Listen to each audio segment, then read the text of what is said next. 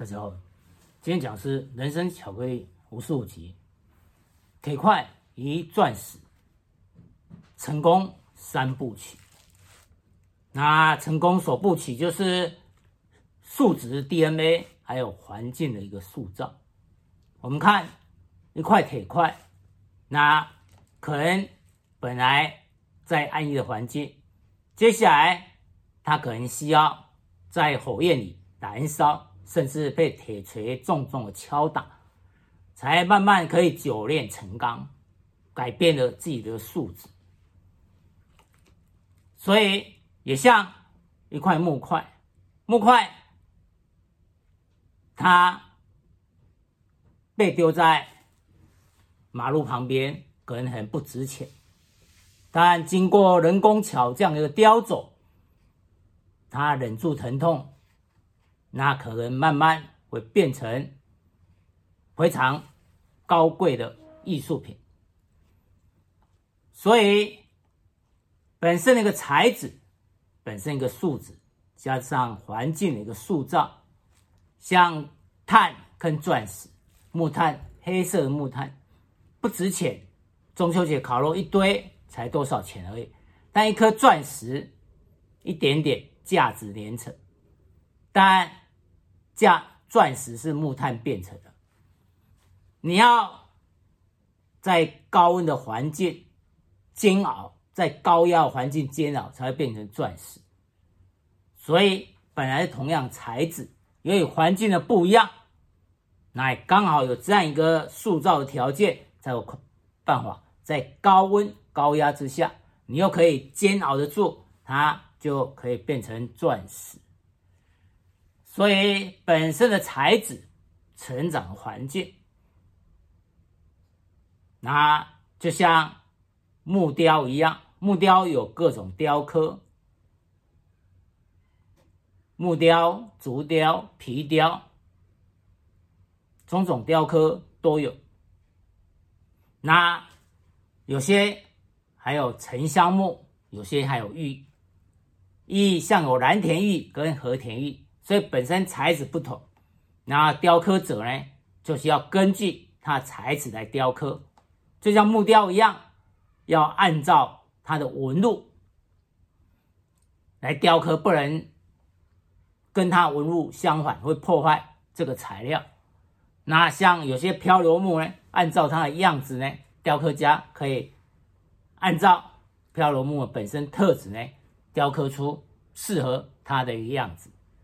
所以，成功三部曲，首部曲本身才子、成长环境。庄子里面有讲：“天生我材必有用，人人都有一片天。”庄子里面的大树，它因为没有用，所以很难处理，所以木匠不想取它。所以，由于木匠不想利用它，所以那棵大树可以越活越大棵呢，可以活得很久。但由于它的材质就不适合拿去用，所以说好像是没有用处，但是让它可以来庇荫大家。一棵大树坐在树下乘凉多好，所以没有没有用的一个东西，只是你怎样去用它而已。那总同样的东西呢，那由于你的用途不同，它的价值也不一样。就像庄子里面有提到一种药，它可以让人呢。把手泡在寒水里呢，都不会受伤。所以有一家，他一直靠这种药呢，已经传了好几代呢。所以他们可以在河里呢洗衣服呢，那等等呢，手不会受伤。后来有一个聪明人，他买了这个药，给正在吴国跟越国打仗，那经常在江河之中。所以他把这个药给了国王，而国王因为这样而打了胜仗，所以他不止当了大官，还得到很多钱。所以一种东西看你怎样去用，所以我们要把自己变成怎样的人。那我们本身可以因为学习而改变，所以有所谓一万小时的法则，这是麦尔坎·卡拉维尔提出了。他认为成为专家。要花费一万个小时，所以成为专家需要长久练习。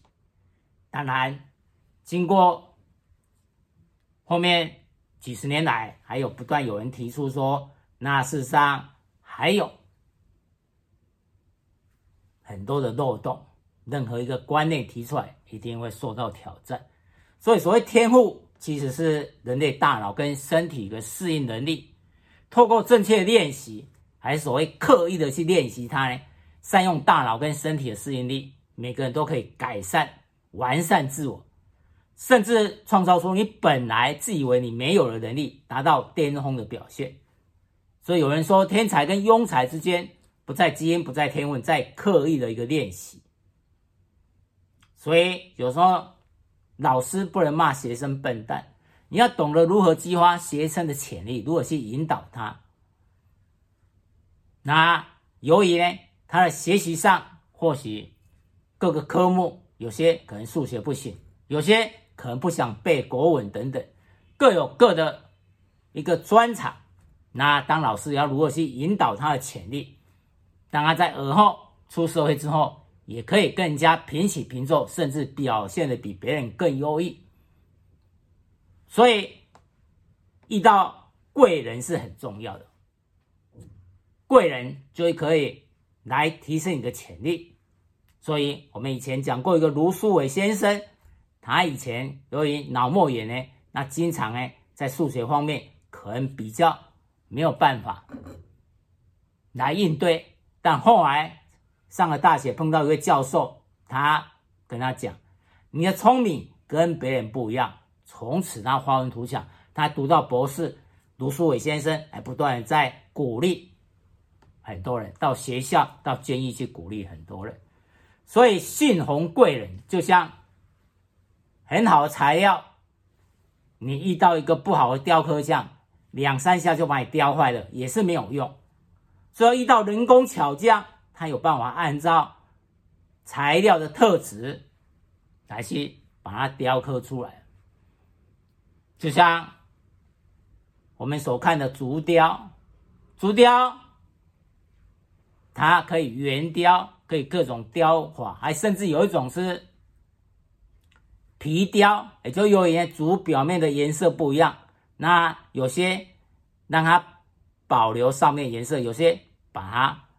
刻出来白色，让它由于颜色不一样而展现它整个雕刻的特色，所以叫因材施教，因材来雕刻。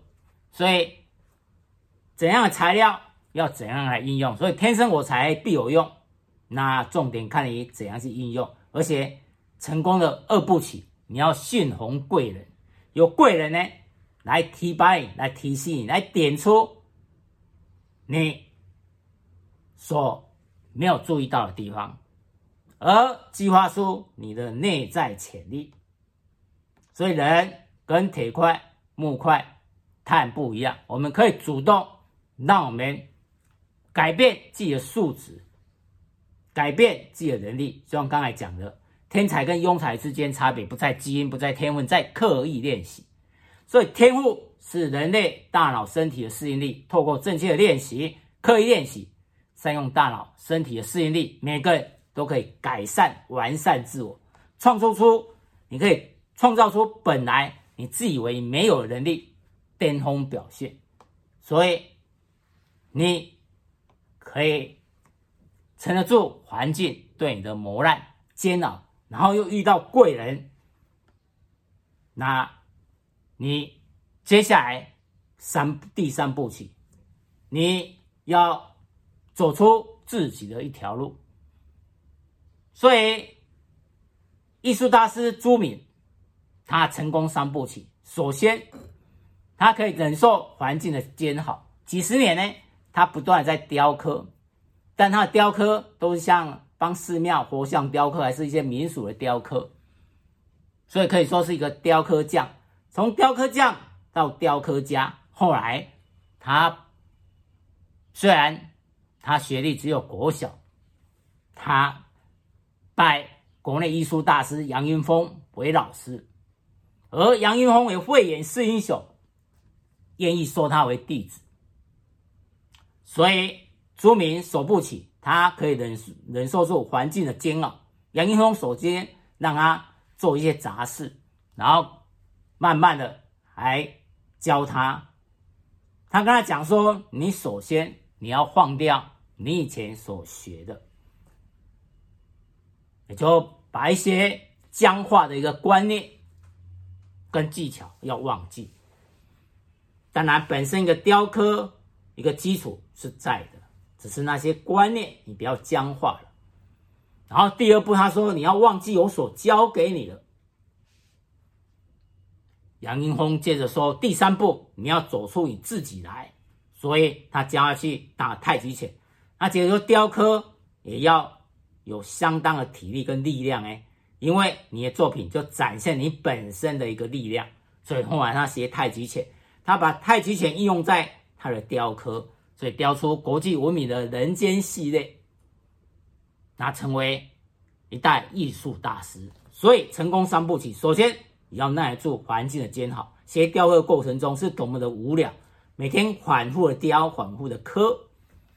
好，接下来遇到贵人，他遇到杨英风大师，然后又充分的接受他的指导，然后第三成功第三步起，走出自我，所以他自由自在，走出自己的一条路，所以他成为国际闻名的。艺术大师，所以成功三步起。像李小龙哎，他很喜欢武术，他不断的在练习，但只是可能偏离比较随心所欲。后来他拜在咏春拳名师叶问的名下，那开始学习正宗的武术。所以他幸逢贵人，给他导引出如何来真正的学习武术。而第三部曲，他到美国之后，他努力要去宣扬华人的武术，所以他走出了自己一条路。所以后来名闻世界。我们看佛教六祖慧能，他跋涉千里。从乡下到城市去拜了所谓五祖，一二三四五的五五祖弘忍。五祖弘忍说：“啊，你从乡下来，乡下也可以来那个吗？”他意思在试探他。但他说，他回答说：“难道佛也有分东西南北吗？”所以佛光普照，本来就没有分东西南北。所以五祖接着说：“哎，这个人不凡，但由于他不认识字。”所以他还是先教他去厨房，去砍柴，去煮饭。所以他并不是五祖的一个弟子，正宗的得意弟子都不是。八个多月之后，如大家所知的，菩提本非树，明镜亦非台，两者既非物，何处惹尘埃？他写了这一句传颂千古的。句子之后呢，那五祖弘忍在他头上敲了三下，所以他半夜三更，他去找了五祖弘忍。五祖弘忍再跟他解释一下佛经之后，亲自钦定他为传人，然后为了他安全，他护送到河边，然后提醒他说：暂时不要太。宣扬，再招摇，所以后来他自己躲在丛林十几年。